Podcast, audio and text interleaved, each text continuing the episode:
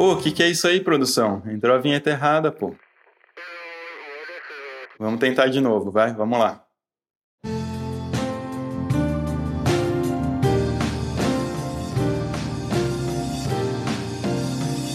Empresas e empresários. Empresários e empresas. Empresas e empresários estão unindo esforços. A Global Foods. As empresas do sistema Coca-Cola Brasil contribuem. A indústria de alimentos JBS vai doar 400 milhões. A Ambev vai destinar no total 110 milhões de reais para ações de combate e de ajuda durante a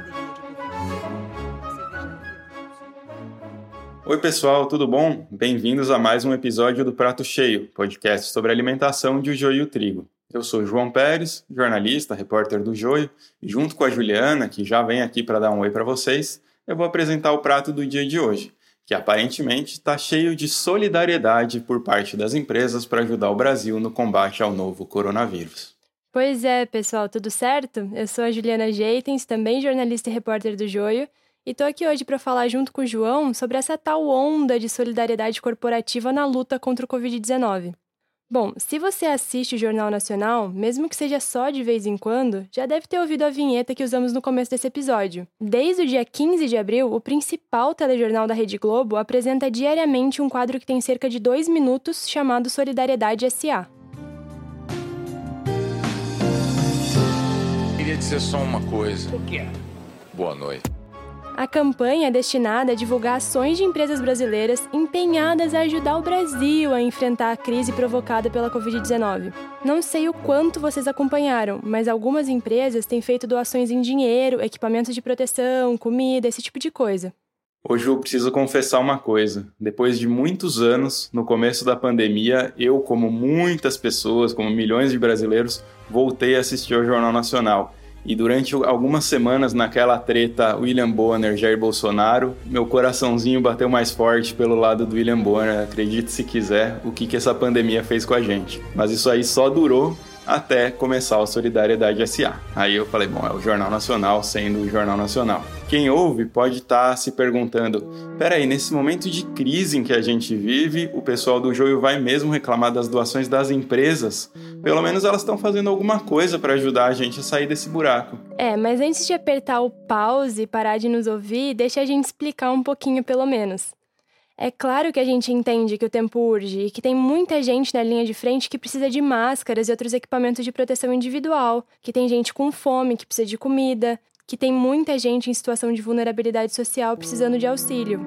É, a gente não está fechando os olhos para nada disso. É claro que é melhor ajudar do que não ajudar, mas o papo de hoje é sobre como a solidariedade pode estar disfarçada de hipocrisia. É marketing vestindo a roupa da filantropia. Então é bom a gente analisar essas doações, sejam elas em dinheiro ou em produtos, com um olhar mais crítico e contextualizado, sabe? E pensar que por trás de tanta benfeitoria também existem interesses corporativos em jogo, como a gente sempre fala. Não existe almoço grátis, né? Como já diria o economista, por exemplo, Milton Friedman. Exato, Milton Friedman é um dos pais do neoliberalismo, né, que usava isso para se referir à ideia de que é, nada pode vir de graça para as pessoas, tudo é uma questão de mérito, nem educação nem saúde são serviços, mas são produtos. Então bora lá, João, com vocês o prato do dia.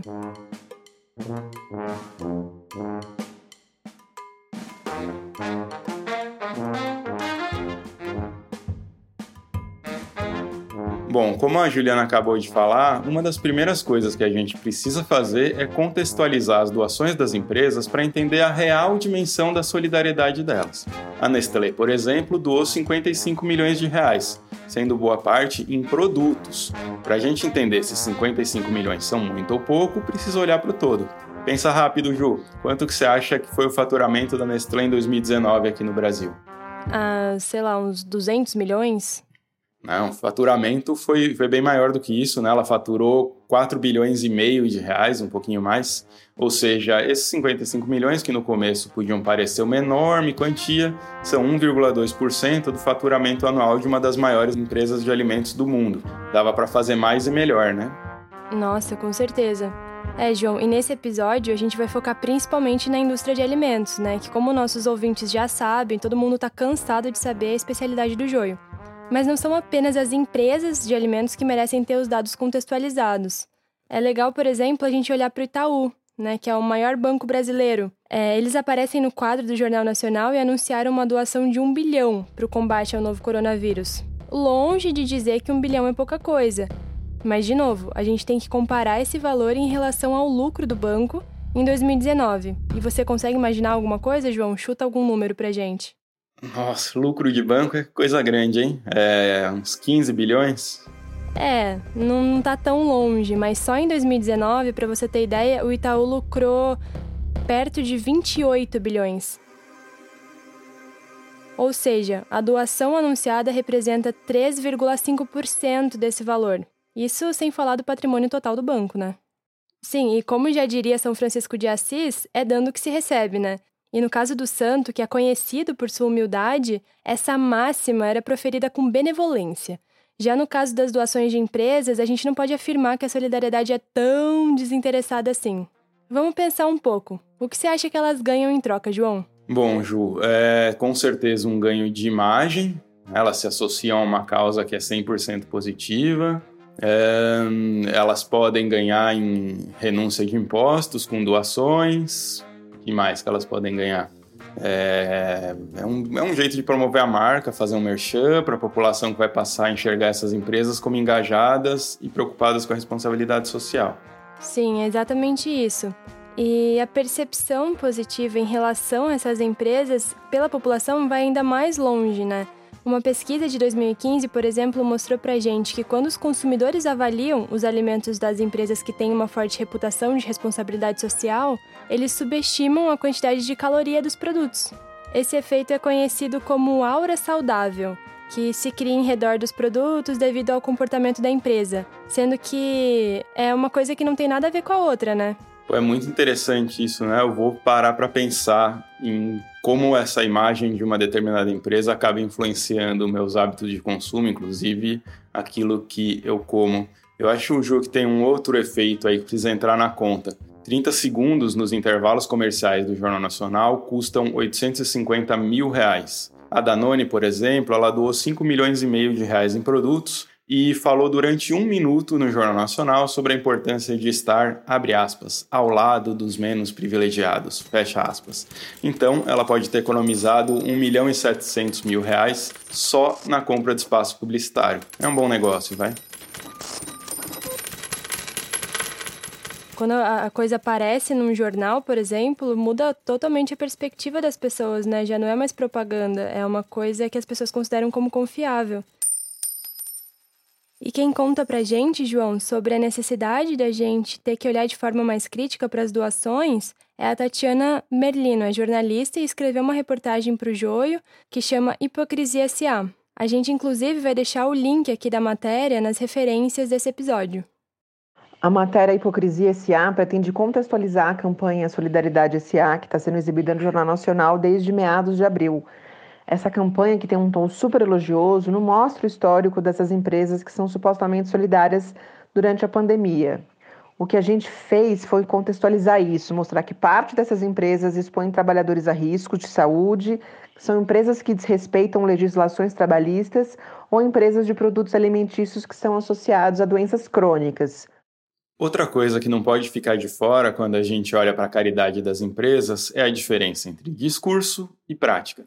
Se, por um lado, doações em dinheiro e produtos têm sido anunciadas para auxiliar no contexto da pandemia, por outro lado, é bom a gente não esquecer de olhar para como que essas empresas têm lidado na prática com o coronavírus nas suas atividades. Um caso emblemático é o da JBS, que divulgou uma doação de 400 milhões de reais. E é uma das maiores indústrias de alimentos do mundo, processa carnes bovina, suína, ovina e de frango, planeta fora. Pois é, João, tem muita coisa para falar da JBS, né? Só para contextualizar, já que a gente disse que é importante olhar para o todo, né? Você que está aí ouvindo, pega sua calculadora e presta atenção. O valor doado pela JBS não é lá grandes coisas quando a gente olha para o lucro líquido da empresa, que foi de mais ou menos 6 bilhões em 2019. Ou seja, a doação representa 6,5% do lucro total da empresa em um ano. É, e esses valores são para as operações da empresa aqui no Brasil. A JBS é uma das maiores empresas do mundo nesse setor de carnes, ela lidera em vários setores. É, o suposto esforço da JBS em combater os efeitos do coronavírus no Brasil também se contradiz com o histórico nada solidário da empresa. Você deve lembrar aí de uns certos encontros numa garagem presidencial durante a madrugada. Tá lembrada, Ju? Ai, tô, meu Deus. Eu tô lá me defendendo. Como é que eu, que, que eu mais ou menos dei conta de fazer até agora? Eu tô de bem com o Eduardo. Tem que manter isso, viu? Bom, desde o início da pandemia, há casos de funcionários colocados para trabalhar em situação de risco de vida. É, Ju, você tem pesquisado, falado bastante sobre isso no Joio. Que eu saiba, o Joio foi o primeiro veículo a levantar a questão de como muitos frigoríficos estão localizados em pequenos municípios e, inclusive, a gente fez um episódio rapidinho aqui no Prato Cheio para falar sobre isso, né? E vamos deixar aqui também na descrição do episódio as reportagens nas quais você fala sobre isso.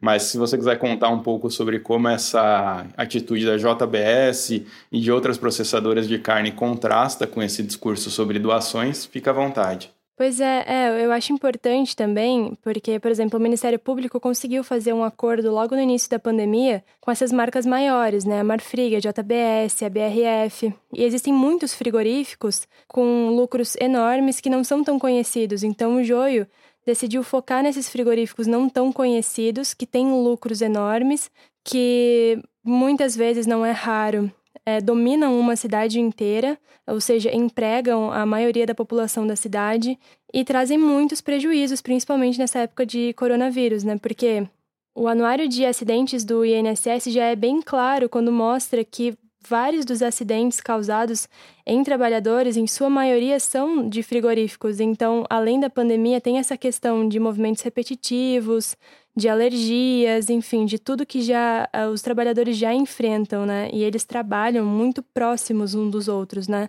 A gente até vai falar mais para frente aqui sobre isso. Então, realmente, os frigoríficos são um foco e não dá para eximir a responsabilidade deles diante de tudo que está acontecendo, né? Não é por causa de uma doação que eles vão se tornar bonzinhos.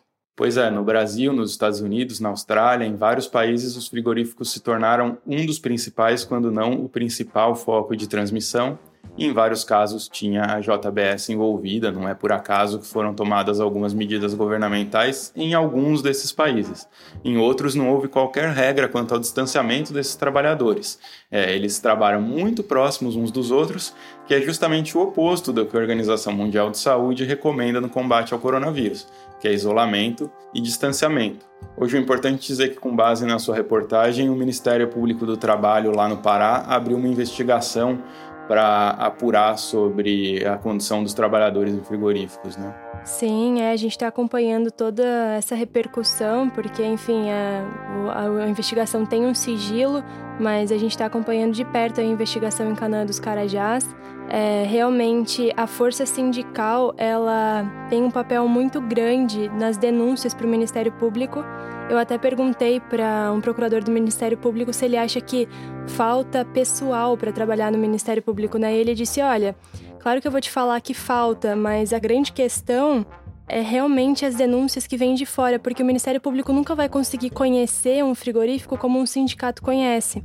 Então, pra gente é muito importante essas denúncias que vêm de fora. E aí, quando você pega essas cidades pequenas, com os funcionários que não têm nenhum conhecimento sobre sindicato perto, que não recebem visitas, né, a coisa fica bem mais complicada, né? E a atuação do Ministério Público com certeza diminui. Então, o papel do jornalismo veio nesse sentido, né, de denunciar o que não está sendo feito pela força sindical, pela organização política local dos municípios. Bom, agora a gente vai para o intervalo e volta já já. Oi, pessoal, eu sou o Vitor Mattioli, repórter do Joio e um dos apresentadores desse podcast. Talvez você lembre da minha voz de algum dos episódios da primeira temporada. Eu tô passando aqui para lembrar que essa segunda temporada do Prato Cheio está no ar graças ao apoio dos nossos ouvintes, que participaram de uma campanha de financiamento coletivo, e da Fundação Henrique Ball. O Prato Cheio é uma realização do site O Joio e o Trigo. O nosso projeto é financiado pela ACT Promoção da Saúde e pelo Instituto Ibirapitanga. E você também pode nos ajudar. Entra lá no nosso site para saber como. O endereço é ojoioeotrigo.com.br. É isso, Valeu! Por mais esforços que a JBS faça para parecer solidária, ela tem uma atuação questionável no momento da pandemia. E recordar é viver. Vale lembrar que não é de hoje que a empresa está envolvida com casos de violações de direitos trabalhistas e de desmatamento. No meio dessa história toda, saiu um relatório da Anistia Internacional falando sobre a compra de gado de áreas de desmatamento na Amazônia.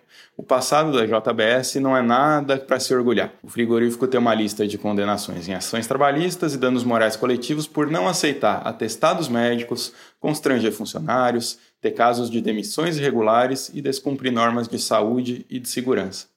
Bom, João, e de novo, né? Recordar é viver.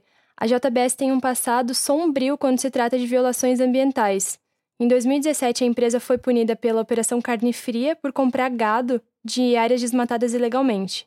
Ela foi multada em 24,7 milhões, mas parece que ela não aprendeu a lição muito bem, sabe? Gosta de insistir no erro, porque dois anos depois ela seguiu comprando bois na empresa que produz em áreas desmatadas ilegalmente. Olha só.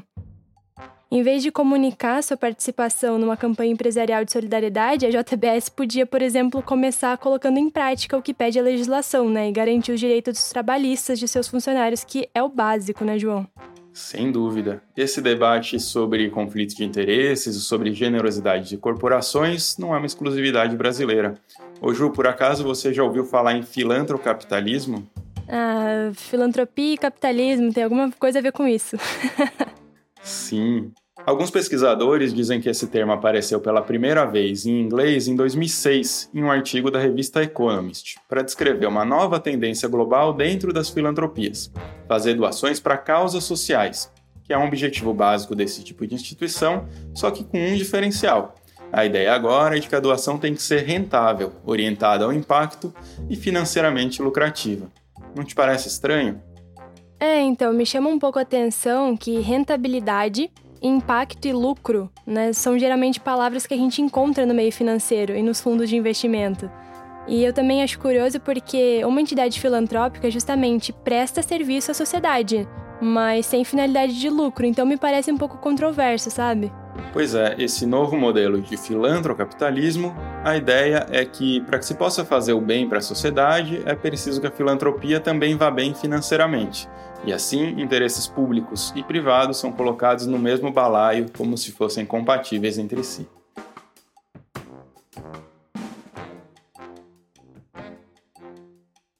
En fait, le c'est ça. C'est-à-dire, c'est vraiment un rapprochement qui Na verdade, o que significa o filantrocapitalismo? É realmente uma aproximação que, para mim, é perigosa, mas que, para o Bill Gates, parece normal. Uma aproximação entre os negócios e esta pseudo-generosidade. Acho que a gente tem que perceber que, na realidade, é um conflito de interesses em uma escala maior. Ou seja, a fundação que apoia o sistema que a levou até o topo da pirâmide. É por isso que, quando a gente lê no site da Fundação Bill e Melinda Gates que eles querem lutar contra as desigualdades, a gente percebe que, na realidade, a última coisa que eles farão é questionar as fontes e a origem dessas desigualdades. Esse que a gente acabou de escutar agora é o Lionel Astruc. É o jornalista que publicou no ano passado A Arte da Falsa Generosidade, Fundação Bill e Melinda Gates. A Fundação Bill Melinda Gates é a maior instituição filantrópica do mundo. O patrimônio total é de quase que 50 bilhões de dólares. A Fundação Bill Melinda Gates é a segunda maior apoiadora da Organização Mundial de Saúde, atrás só dos Estados Unidos. E quem banca também põe a banca, também fala o que tem que ser feito, direciona a agenda de pesquisa em saúde, em alimentação ao redor do mundo, com uma série de intenções que não ficam sempre muito claras.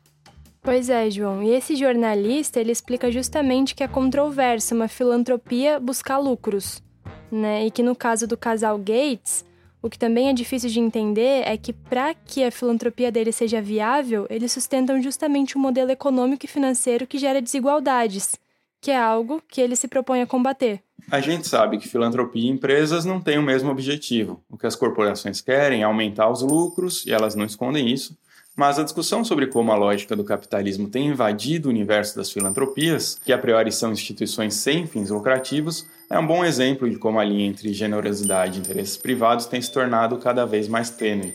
E essa sua fala sobre linha tênue me fez pensar na produção e doação de álcool gel por parte da Ambev em março desse ano. Você lembra dessa história, João? Ah, e só fazendo um adendo aqui, a gente publicou uma segunda reportagem justamente em que acontecia isso nos frigoríficos, né? Eles patrocinam a entidade que combate o câncer e produzem salsicha. Pois é. Se alguém quiser ler as evidências científicas sobre carnes processadas e câncer, as duas principais instituições de pesquisa sobre câncer no mundo têm revisões muito importantes sobre isso. A gente pode deixar aqui também nas referências. Bom, é, essa história da Ambev é bem interessante, né, Ju? Porque foi uma reportagem publicada pelo The Intercept logo no começo da pandemia aqui no Brasil e que mostrou os detalhes de como que a Ambev divulgou uma boa ação sem interesses econômicos, que na verdade trazia embutido uma estratégia de marketing para a própria empresa e para outras empresas que comprassem cotas de produção de álcool gel. Era tipo, cada um dava um trocado e ganhava muito em troca. Era no melhor estilo, era cilada, Billy. Era marketing embalado de filantropia. Eu acho que vale contar essa história para quem nos ouve. Pois é, em março, a Ambev anunciou que ia produzir 500 mil unidades de álcool gel. E as cotas de patrocínio custavam 60 mil a 2 milhões, com o logotipo impresso nas embalagens, que variava né, o tamanho conforme o valor do gasto. Por mais que a Ambev não tenha lucro, vale lembrar, vale reforçar, ela fortalece a sua imagem. É, ela dá a entender que está agindo movida ao desejo de ajudar a sociedade em momentos de crise de saúde pública, né? Mas são ações que aproximam a população dos seus consumidores, a gente sabe que a Ambev não dá ponto sem nó e que não agiu de uma forma desinteressada. Quem trabalha com relações públicas chama isso de mídia positiva espontânea. Isso acontece quando emissoras de TV, de rádio, sites, revistas, jornais falam bem de uma empresa no espaço editorial de graça. Isso é até medido em valores. Quanto custa um minuto de mídia espontânea no Jornal Nacional? Espontânea não tem nada, né? É exatamente o caso do quadro Solidariedade SA, do Jornal Nacional, que teve um minuto de programação para falar da filantropia da Ambev. É, só para a gente ter uma noção, apenas em 2019 a Ambev teve lucro líquido de 11,78 bilhões. Segundo a própria empresa, cada garrafa de álcool gel custa R$ 3,00 para ser produzida. Isso significa que o primeiro lote pago por ela custou 1,5 milhão ao todo. É menos do que o valor da cota principal de patrocínio e o equivalente a 0,01% do lucro da maior empresa de cerveja do mundo. Ainda assim, a Ambev quer que outras empresas ajudem ela a bancar o que vai passar como uma boa ação, sabe? Uma coisa tipo pseudo-generosidade. Bom, bora passar para o próximo ponto da discussão essa enxurrada de solidariedade tem a ver também com a falta de bom senso da indústria de alimentos, que doa centenas de alimentos ultraprocessados para famílias em situação de vulnerabilidade. Bom, no estado de São Paulo, por exemplo, a Balduco, Nestlé e Danone doaram respectivamente 80 toneladas de bolachas variadas, 210 toneladas de produtos alimentícios e mais de 550 mil itens refrigerados e sem refrigeração. Não, e vale lembrar que alimentos ultraprocessados são intimamente relacionados aos casos de doenças crônicas como diabetes, hipertensão, alguns tipos de câncer, doenças que já têm maior incidência entre os mais pobres e que agravam casos do novo coronavírus. O trio Alimentação, Saúde e Coronavírus foi tema do terceiro episódio da segunda temporada do Prato Cheio. Se o assunto te interessa, vale a pena ouvir. O episódio chama Pobre Come Qualquer Coisa. Bom, também rola um desequilíbrio entre a divulgação das ações por parte das empresas e as ações promovidas pela sociedade civil e por movimentos sociais. O Solidariedade SA só dá espaço para o setor privado anunciar sua generosidade. A gente tem falado sobre as ações da sociedade civil e de movimentos na série Da Mesquita ao Quilombo. Vale a pena dar uma olhada lá no site do Joio, a gente também vai deixar os links por aqui. E é bom você acompanhar isso pelo joio mesmo, porque não aparece no horário nobre do Jornal Nacional. Uma das iniciativas que poderia ser apresentada e divulgada é a Vamos Precisar de Todo Mundo, da Frente Brasil Popular e da Frente Povo Sem Medo, que reúne organizações urbanas e do campo que arrecadam alimentos e levam para as periferias. E João, até o dia 1 de maio, a campanha tinha distribuído 1,5 mil toneladas de alimentos. Além disso, a campanha solidária do Movimento de Trabalhadores Sem Terra, o MST, já doou 2.300 toneladas de alimento desde o começo da pandemia e até o momento em que gravamos esse episódio. A repórter Milena Mello bateu um papo com Roberto Baggio, da direção nacional do MST. Ele contou que no Paraná as doações começaram de forma espontânea, quando os agricultores dos assentamentos e dos acampamentos começaram a se mobilizar, percebendo que boa parte dos brasileiros estava passando fome, e aos poucos as ações solidárias foram se tornando mais e mais organizadas. Então, nós temos todo um calendário que, desde o mês de abril, que cada semana uma região do MST do Paraná, que seria que envolve assentamentos, acampamentos, ocupações, tudo mais, organiza a doação de alimentos na comunidade mais próxima, então no município mais próximo, uhum. tanto do ponto de vista para famílias que estão carentes, que vivem no mundo urbano, como para entidades assistenciais, uhum. como para asilos, para hospitais, né, comunidades indígenas, e também sempre olhando uma cidade polo. Então, digamos, identifica também uma cidade polo que faz parte daquela grande região e com uma ação assim, um pouco mais volume de alimentos na cidade polo, porque também onde a fome já é mais visível nos grandes centros urbanos, onde concentra maior quantidade de gente em situação um pouco precária. Bom, vale muito a pena conferir a reportagem da Milena para quem quiser saber mais sobre as ações do MST. A gente, inclusive, vai deixar o link aqui na descrição do episódio. E falando um pouco mais do Solidariedade SA, João, eu fico com a pulga atrás da orelha, tentando entender o motivo de tanto esforço para divulgar ações filantrópicas das empresas. E não sou só eu que estou intrigada. A gente bateu um papo sobre isso com a Beatriz Barbosa, do Intervozes, coletivo que luta pelo direito à comunicação no Brasil. Um dos primeiros aspectos que é importante a gente analisar sobre o novo quadro do, do Jornal Nacional é a mudança na linha editorial da Globo em relação à menção expressa é, do nome de empresas, né? Algo que nunca acontece em reportagens é, que tratam de questões gerais e que é feito de maneira ostensiva nesse quadro. Recentemente, a Globo chegou, inclusive, a fazer uma matéria no Jornal Nacional é, sobre é, a contaminação por Covid-19 é, em trabalhadores de frigoríficos e lá a o nome dos frigoríficos não aparecia. Já no quadro sobre solidariedade, tudo isso é mostrado. Por fim, acho que é importante constatar é, uma ausência nesse quadro de ações de solidariedade que não são feitas por grupos empresariais, mas que às vezes têm um impacto maior do que o que essas empresas fazem. É, vale lembrar, por exemplo, a campanha de solidariedade que é conduzida pelos movimentos sociais e que tem distribuído é, centenas de toneladas de alimento da, da agricultura familiar e dos assentamentos do MST e que acaba não tendo, obviamente, esse tipo de destaque, ao contrário é, da distribuição de alimentos, muitas vezes por meio de produtos que essas empresas já fabricam, né, é, nesse quadro sobre solidariedade no Jornal Nacional. A mudança na linha editorial que a Beatriz menciona é bem radical. A Globo passou a citar o nome das empresas, e isso não é uma decisão tomada de forma leviana, sabe? Além disso, como a Beatriz disse, o fato de que o conteúdo não é crítico demonstra que a divulgação da solidariedade do setor privado é uma estratégia de merchandising. E isso é um baita problema, porque influencia o público e desrespeita as regras de transparência no Código de Defesa do Consumidor. Não dá para fazer publicidade e não escancarar que é merchandising. É, a gente falou também com o Rogério Cristofoletti. Ele é professor e pesquisador do Departamento de Jornalismo da Federal de Santa Catarina e se dedica a temas como ética jornalística, transparência e crítica de mídia. É o cara certo para falar sobre isso. Ele contou para a gente sobre a análise que ele faz da mudança editorial da Globo nesse momento e o que, que implica tudo isso. Esse quadro no Jornal Nacional traz imagens fornecidas pelas próprias empresas e não apuradas pelo jornalismo da Globo e, e, informações que não foram auditadas, né? Então é, isso acaba se configurando, claro, um como se fosse um comercial dentro, né? Um merchandising dentro do, do, do telejornal.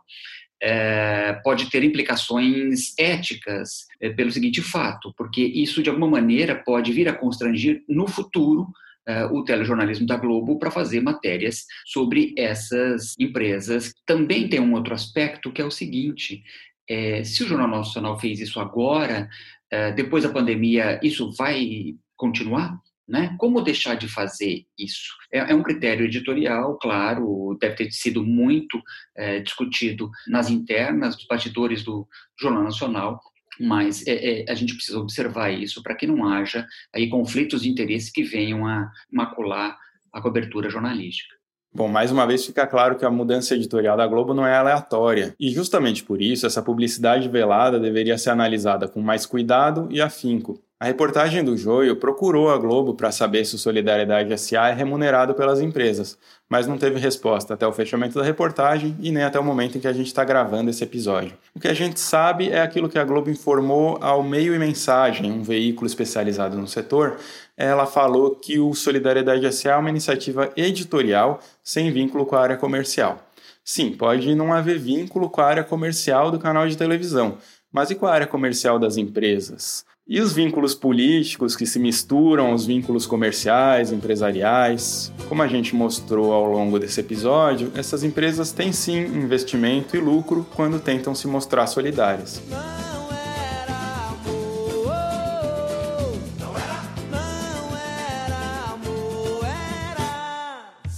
Bom, pessoal, e com isso a gente encerra o Prato Cheio de hoje. As fontes de informação que a gente usou ao longo do episódio estão na descrição.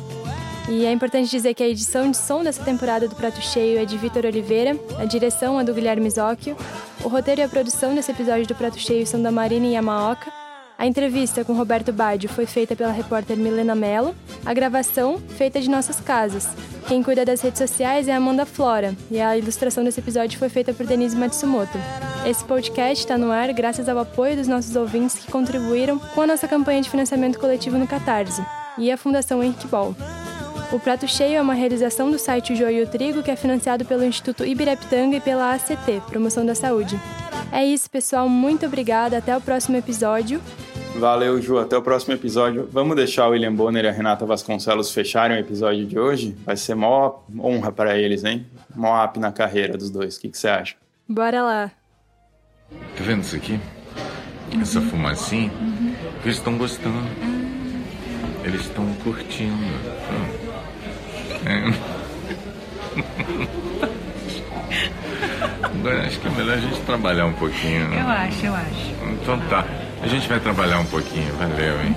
Beijo. Tchau.